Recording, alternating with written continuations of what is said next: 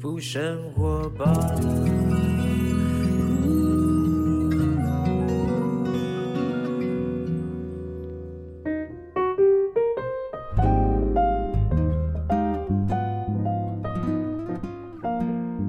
欢迎来到幸福生活吧！我是空中的 bartender 小马倪子君。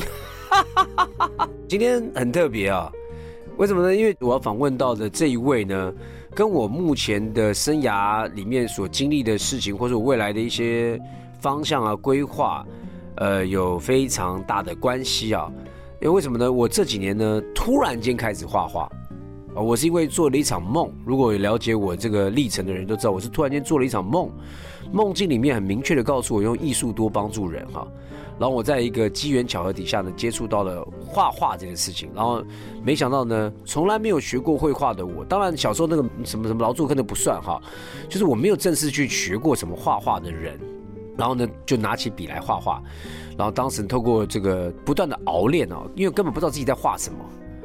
然后从这个简单的鱼画到圆圈圈，然后到后来有一个形象，到后来有我自己个人的风格，然后到现在也开了画展，然后也有受邀约，然后我也影响到我的女儿，我女儿也开始喜欢画画，然后我在过程当中从画画里面呢找寻自我哈，所以呢我说在梦里面说的艺术帮助人，没想到那个艺术先帮助到我，我后来发觉，哎呦，原来画画对我来讲是一种疗愈的工作啊。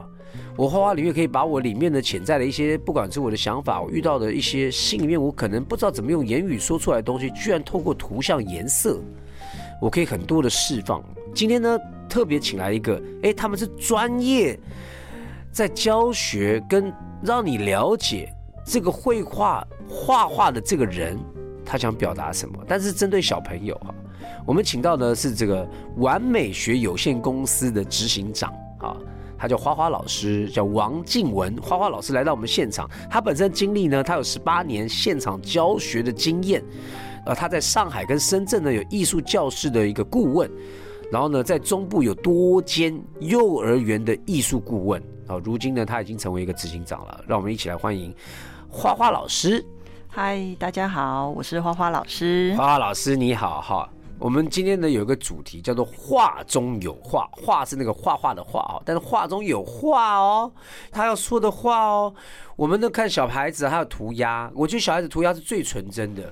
我女儿也开始会涂鸦，她会开始把那个一个圆圈圈开始里面有眼睛了，开始里面长三根头发。她说这是爸爸，我说爸爸没头发，她说哦那那是妈妈。然后呢就开始画一些东西，然后画的爱心，很多爱心啊，她喜欢，她觉得很幸福。那慢慢他可以表达他的意思，但有些时候他画的东西我看不出来是什么，但居然有专业的人可以判读出来 这小孩在画什么哈。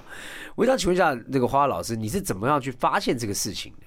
其实我自己本身呢，从以前到现在就是一直都是在现场做教学嘛。那其实早期呢，那时候其实是因为非常非常喜欢孩子画出来的东西，那每次在透过跟孩子画画的过程中，都会去跟孩子聊聊天。在聊聊天的过程，就发现，哎，他画出来的东西其实跟他所聊的东西其实是很相似的。然后渐渐就发现，其实孩子他是会透过他的画作，去把他心里或者是他最近觉得很重要，或者他看到的事情，把它记录下来。举个例，例如说他看到爸妈吵架，哦，对，他会怎么样？画的很黑暗。哦，对，我们曾经就有一个小朋友，因为那一段时间就是父母亲常常吵架，那但是他又很爱他的父母亲，所以他就画了一颗爱心，然后把爱心涂成黑色。Oh my god！对，然后那时候涂成黑色之后，我就也很好奇，就问他说：“哎，你怎么会画了一颗黑色的爱心？因为你平常都是画红色的啊，或粉红色的啊。”然后他就跟我说：“因为妈妈最近和爸爸在吵架，我很不开心，可是我还是很爱爸爸妈妈。”对，或者是说画了一个爱心。就没有颜色，但有哭哭，对，有眼泪啊，然后眼睛擦擦啊，他这个难过的表情哈，所以呢，小孩子是可以透露，我觉得绘画是一种传递，是一种语言，是一种连接沟通哦，在跟你沟通。啊，你先不要管什么抽象不抽象啊，你具象一点，就算他画的不像，但对他而言，他在表达东西，只是你看不懂而已啊。这个是很有趣的，没关系，我们待会一段一段来聊哈。这个呃，有关于老师呢，花花老师可以从孩子身上，但是你也需要去跟孩子聊天吧，这慢慢累积才知道他大概想传递什么。对，其实我觉得应该这么说好了，在跟孩子画画过程中，很多时候他可能就是想说用直接解读，但其实对我来说。解读直接解读其实比较表层的。那我觉得其实更深层的是在孩子绘画的过程中，你有没有跟孩子开启对话？那在跟孩子聊天的过程中，去听听孩子的想法是什么，然后进而才能知道他到底心里在想些什么。呃，因为真的是符合今天的主题，画中有画。那听众朋友跟我们已经到了一个状态，就是我们可以理解，没有错，绘画就是一种孩子内心的反射。但是每一幅画都这样吗？嗯，也不见得吧，因为有我自己在画画，有时候我画我根本没想法，我根本就是天马行空在乱画。然后最后呢，可能透过一些视觉啦，透过一些画画的过程当中，有一些想法再丢进去，或者颜色啦，或者构图，是慢慢堆叠出来的。但是我不是一开始设想好一个主题的，所以不是每一幅画都有这么强烈的表达吧？呃，我觉得应该是说。每一个画画的人，当就像刚刚小马讲的，就是你在画画的过程中，其实你并没有想什么，但是没有想的过程中，其实你已经把你心里的一些想法把它呈现出来。哇，这么深哦，连我自己都不知道。对，有时候是你连你自己都不知道。像呃，因为我公公本身也是艺术家啊，那我觉得我观察我公公他在画画的过程中很有趣的地方是，当他身体非常硬朗的时候，那段时间他的画作是非常缤纷的，嗯，然后内容是非常丰富的。但是当他有一段时间开始身体渐渐不舒服的时候，很明显，他虽然自己没有感觉，但是他却画出了很多黑暗的东西。OK，对，那到会不会是他缤纷的颜色用腻了？是，也是有这个可能哦。因为你知道吗？艺术家常会这样，就我这个颜色已经用了，你知道有点腻了，我想换一个颜色，就不小心换一个颜色，觉得有点黑暗，那个对色比哈，有点黑，有点怪怪的，就被别人判读为黑暗。可是没有，我在创作过程当中是很快乐的，有没有这样的可能呢？哎，是有可能，所以我刚刚才说，当我们在解读作品的时候，很多时候只有表层的去看那件作品，或看那个颜色，就来判读这个孩子或者判读这个人的状态，其实是有一些些。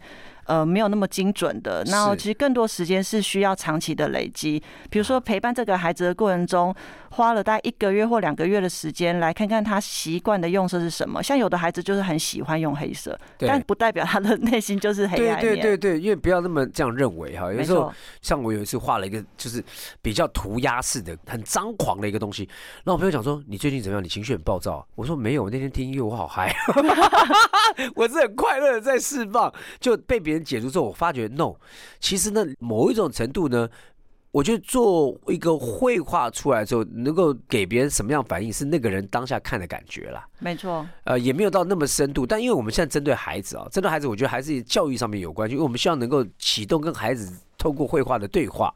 所以呢，老师能不能够举例说，我们要怎么样在孩子绘画过程中怎么陪伴他？有时候我女儿讲，爸爸陪我画画，我说 OK 啊，可是我不知道怎么真正的陪他画画。了解，其实我觉得在陪伴孩子画画过程中，大部分我遇到很多家长，他其实就是像小马遇到一样，就是不知道怎么去陪伴他们画画。那其实我们就回到最单纯陪伴就可以了。什么叫做陪伴？就是说。呃，我们不要刻意的去告诉他怎么画，就像我常常在跟我们的家长说，孩子会画出太阳，画出一个圆形，然后旁边有一条一条线，像光芒似的太阳，其实那个都是大人指导出来的。嗯，那当我们指导出来的时候，孩子他就会有一个很既定印象，太阳就是长这样，因为这是跟一个家长沟通的方式。所以其实我们在陪伴的过程中，可以先问孩子说：“哎，你今天想要画什么？”那他可能说：“我今天想要画一条鱼。”那或许我们就可以来找找看，说：“那你有看过？”鱼吗？或者是说，哎，我们之前故事书有看过鱼，或者是说，我们之前我们去网络上找一些图片来看看鱼到底长什么？因为鱼不一定就是我们平常想象的那个鱼的样子，我们可以多看几种不同鱼的造型之后，我们再来决定今天要画什么样的鱼。这个，哎，我还真的不知不觉，我对我女儿，或是对我这个就是我老婆妹妹的孩子啊，因为我刚说我不知道怎么陪伴他们作画，但我有一个好处什么的，因为我太不喜欢按照常理了，所以他们每次要画狗，说狗为什么只有这个颜色？对。我说狗可以是蓝色的，狗可以是虎纹的，我就说狗可以有六个眼睛，你知道吗？或者它可以有八条腿，他们都很惊讶。但后来他们就慢慢被我引导到，就是他天马行空乱画。我觉得这个是我的方法，就是你不要那么局限在就是这样，反而是你想象力要让他脑洞大开哈。但是呢，我刚刚听到一个重点，我自己吸收到就是不要想那么多，就是陪伴。你有没有花心思陪伴在旁边？不是说哦拿手机在那边玩。哦，或者说你只是坐在旁边，然后你让小孩子画，然后你觉得你在陪伴。其实我倒觉得应该是说，真正陪伴是你放下手边一切的工作，在旁边，不管你能不能引导他，你陪伴他，或者观察他，或者跟他对话，那个对他来讲就是一个帮助。对，或者是偶尔丢一些，就像刚刚小马讲的，你丢一些不一样的题目或刺激给他的时候，其实孩子会觉得非常好。我们来，画一个黑色的太阳吧。对，或 我们来画一个十只脚的马，好吗？对啊，我们来画一个有眼睛的太阳吧。对对，所以这个还不错。但是呢，我觉得啊，依照这个，因为绘画还是要有某一种程度的脉络，它有一种系统可以去观察的。因为包括颜色有颜色的学问，哈，构图有构图的一个后面的逻辑哈。所以呢，我觉得在绘画当中有一些所谓的代表正面情绪的元素，或者负面情绪的元素，老师你们在教学当中也有这样的一个告诉家长吗？呃，有，呃，刚刚所谓的像比较正面的一些符号或颜色的话，其实我们就试想，当今天我们看到什么颜色的时候，我们会比较开心，一定是看到比较明亮的颜色嘛。嗯，那像明亮的颜色，像红色啊、黄色啊、绿色啊、蓝色，比较水蓝色这些，其实都比较明亮的颜色。所以其实相较之下，它会比较代表说比较正向。那但如果长模上它的颜色平常都是用比较亮色的，那他突然换成比较暗色系的时候，那时候我们可能就会有一点点警觉性，去了解一下他到底这过程中发生什么事情。哎、我觉得也是哎，而且你知道，这好像做音乐哈，有时候那个音乐啊，你选择的配乐的这个，不管是你的编曲或干嘛，你一听就知道你都是很伤心。你可以编出那个画面，编出那个旋律、那种音阶、那种编排，你会觉得是忧郁的哈。那当然，因为刚老师用这样的一个简单的方法，我刚刚是比较顽皮，讲说，哎，没有了，它是颜料用完了。但是我说在是有这样的导向的。有时候我们在创作的时候呢，例如说你要科技感一点，你会想到什么？银色。对，你会表达，你会直接表达科技感就银色，然后或者什么，就是你会有一个想象力，就是这样。所以你说哦，你说哇，这样好未来哦。所以你代表颜色可以有一个导向，它有个逻辑性的。所以缤纷的颜色没有人会不喜欢，但现在的人更喜欢童趣的东西，对，没错。因为呢时代又不一样了。你现在画一个很大巨作、大山大水，搞不好人家讲没感觉哈。现在就是画那种越像小孩子的、越童趣的，大家反而很接受。因为当他内心需求那个东西越来越大哈，所以在颜色的判断的时候，家长们不妨可以多去了解他用色，你自己感受怎么样。例如说，他最近比较，也不见得就黑色代表心情很忧郁不好，他可能有一些很复杂的颜色，可能咖啡色、橘色什么，很有一种火或者什么东西，你会感到他真的可能在情绪上面是很浮动的。对，或者是说，在孩子创作的过程中，我曾经有发现那种状况，就是他今天可能开始用的是很明亮的颜色，但是他一层一层堆上去之后，它变成颜色是很浊的。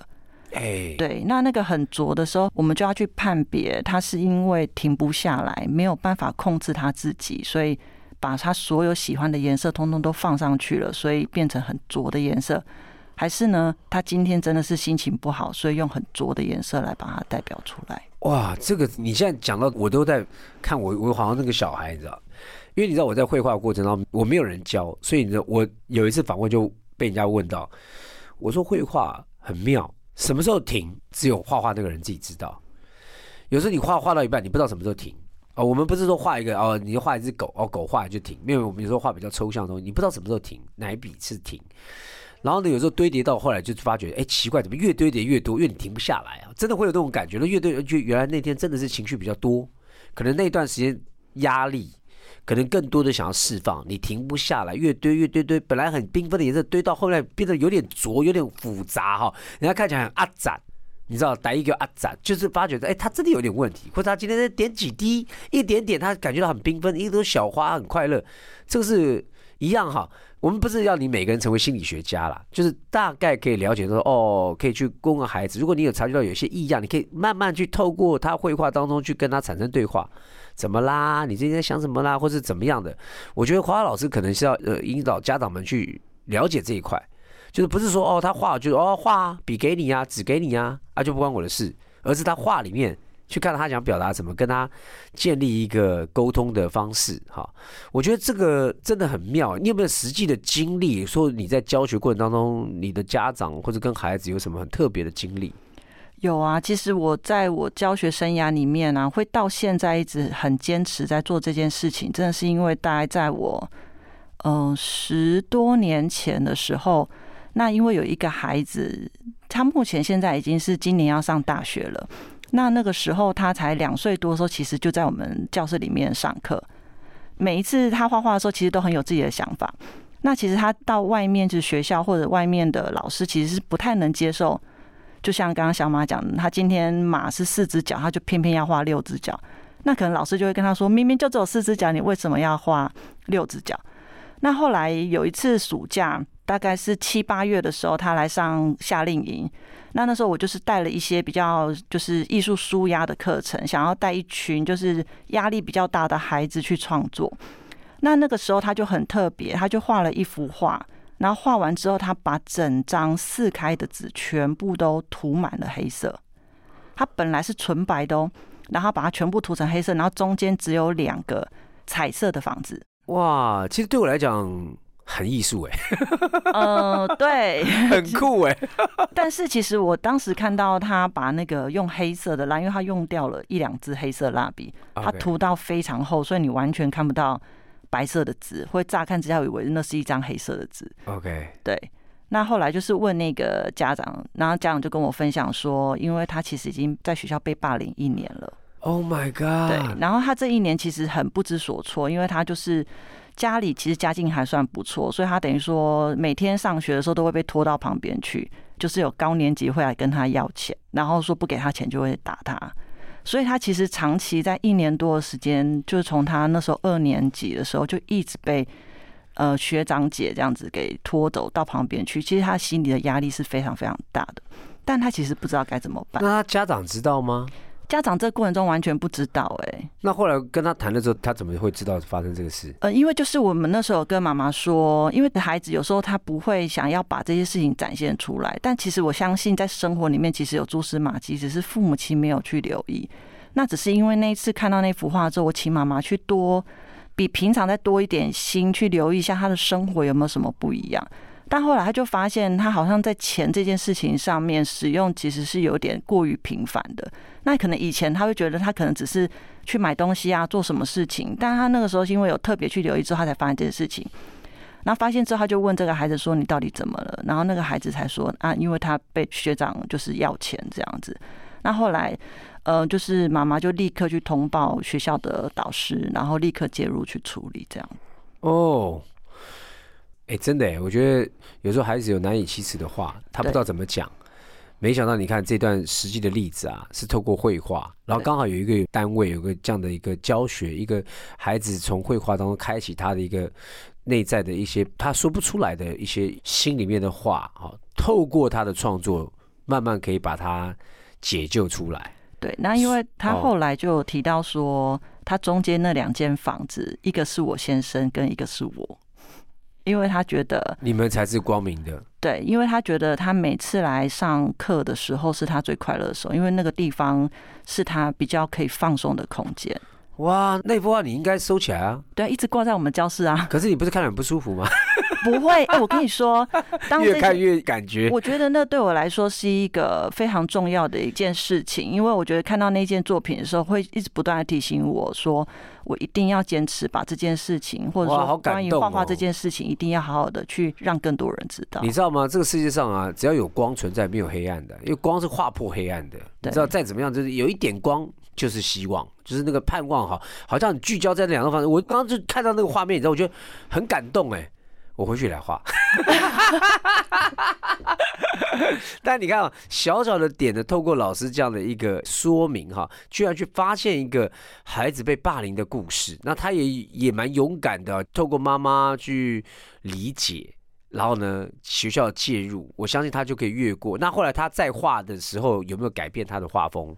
哦，这也还蛮特别的，就是当他这件事情结束之后，整个被呃，就是学校啊或家长这边去处理完之后，他就一切恢复正常了。真的？对，他的画风又回到他以前的风格。天哪！所以你知道有些剧作哈。自古到今，有一些历史上面的非常巨大的这个创作，都是来自于非常悲痛的一个里面，真的很奇怪，因为那个太触动人心，对，太感动，就是你会驻足在里面，会觉得说，为什么这个画里面给我那么大的感触，是因为那个人有很大的感触。没错，当然我们不是说这个是一种很直接的呃传递，可是我们当然希望人可以透过画把快乐表达出来。把疗愈表达出来，而且我觉得现在普遍需要这个，因为大家都很闷嘛，所以为什么我自己画这种疗愈系列，就是你看我画开心，没有那么多大道理，就是看了之后，哎、嘿你开开心，你看到之后觉得突然间来到森林哦，来到大海里面游泳都好，我觉得这是我想要传递的东西啊。所以我们现在聊一个，就是说这些爱画画，就我们先讲画画这件事情，对孩子人格发展是不是有好处？还是因为有些人他不喜欢画画？呃，刚好今天我在来那个路上，就刚好在写这篇文章。嗯，其实孩子他与生俱来，其实就有画画的这个天赋，因为画画这件事情对他们来说就是一个他们运动手部运动的一个展现，只是他刚好手上拿了笔，然后最后大人帮他定义这个叫做画画。所以其实孩子对于画画这件事情其实并不排斥的。那很多家长他会说我的孩子不爱画画，其实我们去细看，很多孩子不爱画画的那个过程中，是因为他得到了挫败感。所以他不知道怎么去做这件事情，甚至也有可能在画的过程中，其实是被爸爸妈妈去用一些负面的情绪或负面的词汇去否定他。当这样长期下来的时候，孩子当然会觉得说：“我其实是不会画画的，我不爱画画，我画不好。哦，像有些孩子，他可能不小心画到墙壁上就被骂了。”对，但我有一个朋友哈，他就是呢孩子嘛，因为他本身自己也爱画画，所以他孩子在他家里面，或者把他很贵重的这些收藏品画了，他不但没有处罚他的孩子，还让他孩子去画，然后让他孩子完全自由的画。我觉得我对于他这样的一个行为呢，给予非常高的敬意哈，因为我觉得任何人会生气。啊！我那个东西怎么把我涂成那样的？那个怎么样？但他居然用这样的一个角度去看待，我觉得我都在学习哈。如果我女儿画怎么样，我会不会怎么样？后来我发觉呢，我还真的有学习到。就我女儿有时候不小心画那边，我就说笑一笑，我说哦，你继续画，然后或者我再事后把它擦掉。然后我开始注意到说啊，哪些东西避开嘛。你自己家长要人家避开，你不能把一些贵重东西放在那边让人家画啊。还有工具嘛，我买什么工具给你？有些那种板子可以直接就画完之后直接涂掉的哈。我都觉得慢慢让我女儿，哦常常赞美她。常常鼓励他说画的很好，然后天马行空，然后甚至于如果你真想培养你孩子，呃，慢慢有对绘画有趣，多让他去多看画，然后去多看别人画画，多跟他讲故事，他就自己慢慢进入到这个里面去啊。像我女儿现在更进步，她自己要读故事，她不要我读，她自己拿一本故事书，她也看不懂，明明是英文的，她跟我讲一段故事出来，我说哇，你真厉害，我说跟你爸一样很会掰哈。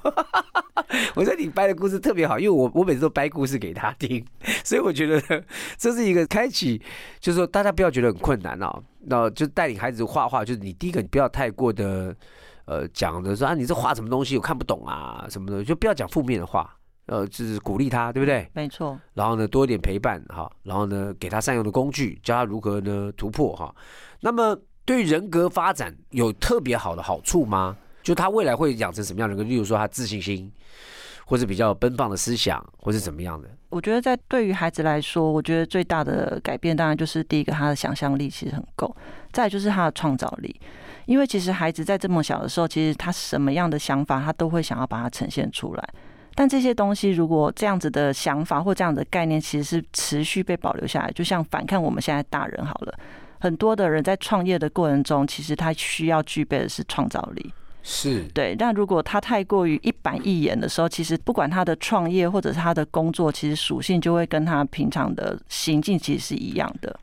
对，而且我觉得呢，创造力是每一个阶段有不同的创造。有些人呢安于现状，他没有办法突破哈，那公司就这样了。你就是时代要准备淘汰了，所以公司大企业都要面对时代的巨浪哈，要不断的突破，要有新的想法、新的创意啊。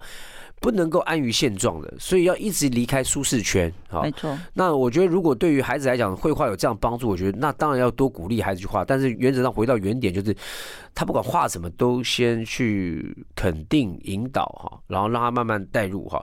那如果说陪伴孩子的时候呢，你怎么样去提醒家长有一些盲点啦，或者呢常见的一些错误啦，我们可以怎么样避掉的？如果在陪伴孩子作画的时候。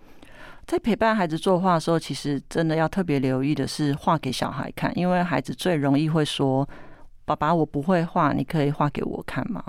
那这时候爸爸就会拿出笔，然后可能有的甚至拿出手机，就直接仿画了一只可能狗啊或猫啊给孩子看。但在这个过程中，其实第一个孩子其实已经失去了去思考跟去解决问题的能力。跟他自己去同整他曾经看过的猫跟狗的造型是长什么样子。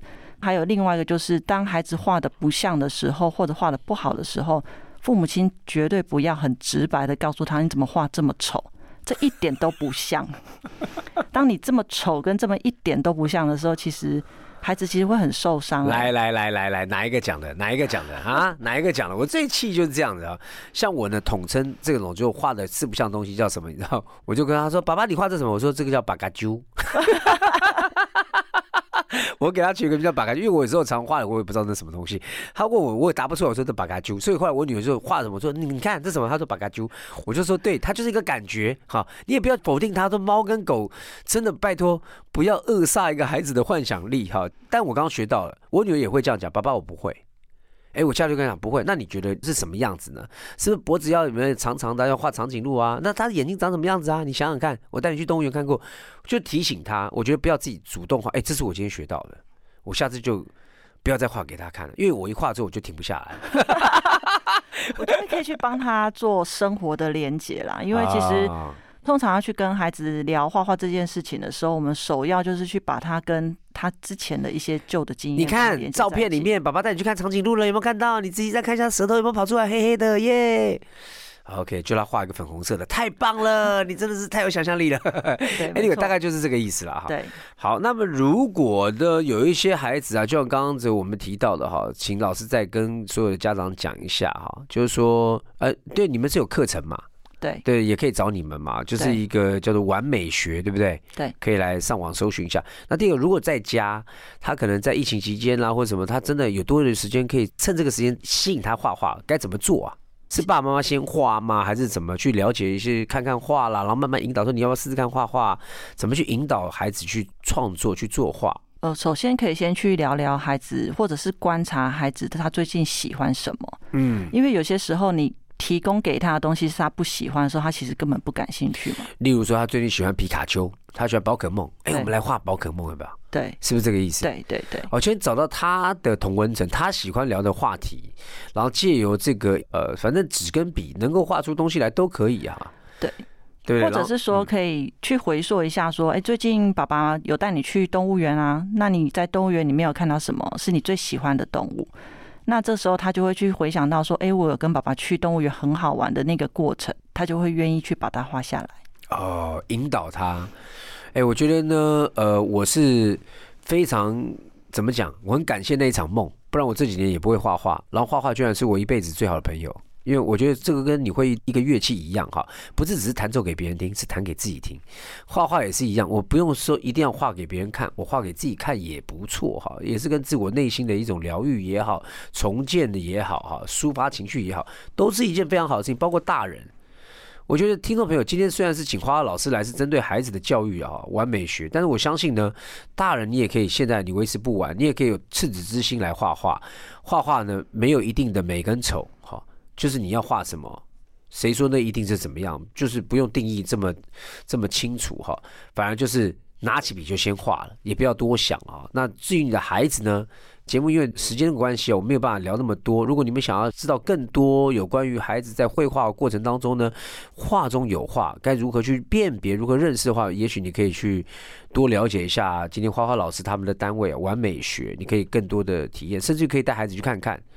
好，让孩子呢能够进入到画画的世界，让他也可以跟自己内心对话。我相信对他是有帮助的。没错。哦，对父母亲也是有帮助，因为有时候我们不知道，我们事业那么忙，拜托爸爸一秒钟几算上下还跟你聊天啊？哎，你不要花一点心思在孩子绘画过程中陪伴他，培养啊亲子间的情感，然后也更多的透过绘画了解孩子内心当中他不可说出的那一段话，然后呢，不管是营救他。出去那个黑暗也好，或是呢拥抱他的喜乐哦，我觉得都是一个非常好的事情，好不好？最后啦，分享给父母亲的这个提醒啊，或是你怎么样祝福现在已经成为父母亲的爸爸妈妈啊，怎么样帮助孩子呢？又透过绘画有一个更不一样的亲子关系，你怎么样祝福他们？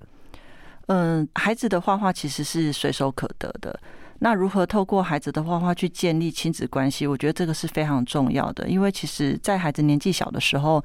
他们的表达能力没有那么好的时候，真的是用过他的双手来表达他自己心里所想的东西。嗯，那所以在这个过程中，如果父母亲愿意多花一点时间去跟孩子聊聊天，透过孩子的作品去谈谈他现在心里在想些什么，那或许在这个过程中，你们的亲子关系无形中就会提升非常的多。呀，真的需要耐心，好不好？去花花老师，因为我觉得我还要多培养耐心。好，不管是画画，我女儿呢，妈妈给他买个拼图，拼到一半说：“爸爸帮我拼。”他就去玩玩具了，他爸爸在那边坐两个小时，因为拼的好辛苦。一样哈，我们都让孩子去尝试啊，不要什么事情都帮他解决。好，再次谢谢花花老师来我们节目当中。